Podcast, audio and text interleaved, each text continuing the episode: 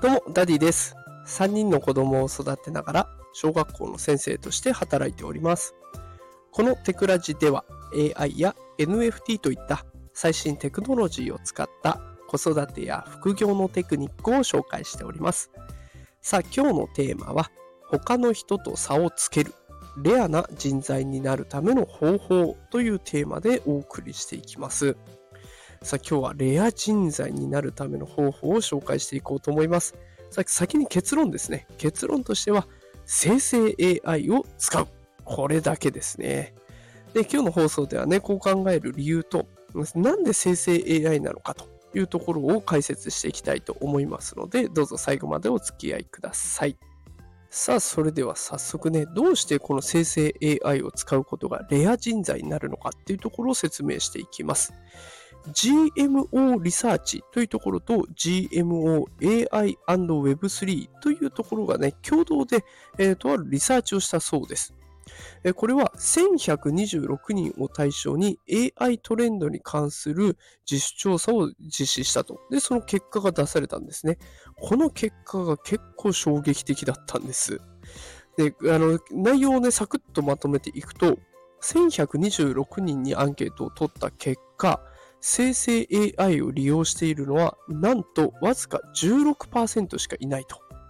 で、残りの84%は利用していないということが分かったんですね。で、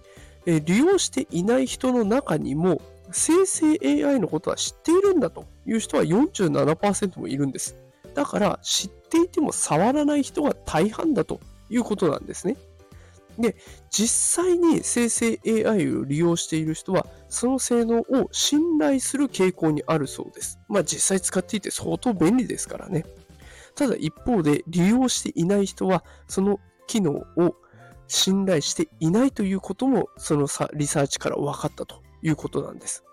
ということはですよ、今のうちから生成 AI を利用しておくだけで、他の人とは違う人材に、レア人材になれるということなんです。あなたも残りの84%の人になるのか、それとも貴重な16%の人になるのかという分岐点に立たされているわけなんですね。では、どうして生成 AI じゃないといけないんでしょうか？でこれは以前、孫正義さん、ソフトバンクのね、孫正義さんが、えー、講演会を行っておりまして、その講演会が非常に強烈だったので、これを見ていただければ大丈夫かなと思います。一応、この放送の概要欄に、その動画のリンクを貼っておきますが、動画の内容としてはね、AGI という言葉が出てきたんです。AGI です。これは人工知能の一種で、人間のように理解したり、学習したり、その知能を様々な問題に応用する能力を持っているものを AGI と呼ぶんですね。だから、特定のタスク、例えば、あの、チェスで誰かが、世界王者が AI に挑んで負けたとか、あと、将棋でね、えー、日本のチャンピオンが挑んだんだけど負けちゃったとか、そういうニュースありますけれども、そういった特定のタスクを実行するように設計された AI とは異なっていて、もう AGI だったら人間ができるあらゆることを実行できちゃうんです。推論する、計画を立てる、問題を解決する、抽象的に考える、複雑なアイデアを理解するとか、そういったこと全部できちゃうと。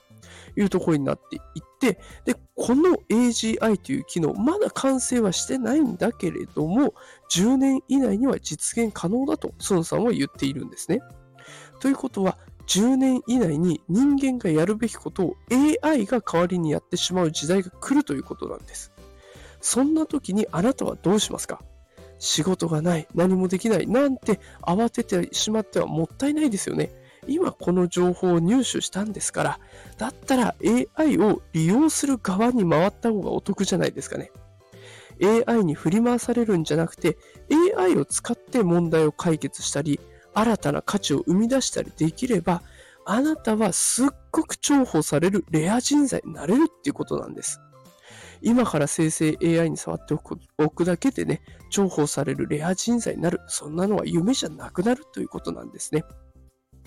で最後にね、この、えー、講演会で話していた孫正義さんの強烈な一言を拝借して、この放送を終わりにしていきたいと思いますが、人生を悔い改めよという言葉を放っています。生成 AI を使っていない人に向けて孫さんが放ちました。それだけ AI は進んでいます。それだけ時代は進んでいるんですね。これまで通りのやり方じゃなくて、AI に振り回されるんじゃなくて AI を活用する。ね、この意識を持って日々過ごしていくとレア人材になるということに近づいていくんではないでしょうか。さあ、ということで今日も最後まで聞いてくださってありがとうございました。働くパパママを応援するダディがお送りしました。毎朝5時から放送しておりますので、よかったらまた聞きに来てください。それではまた明日お会いしましょう。さよなら。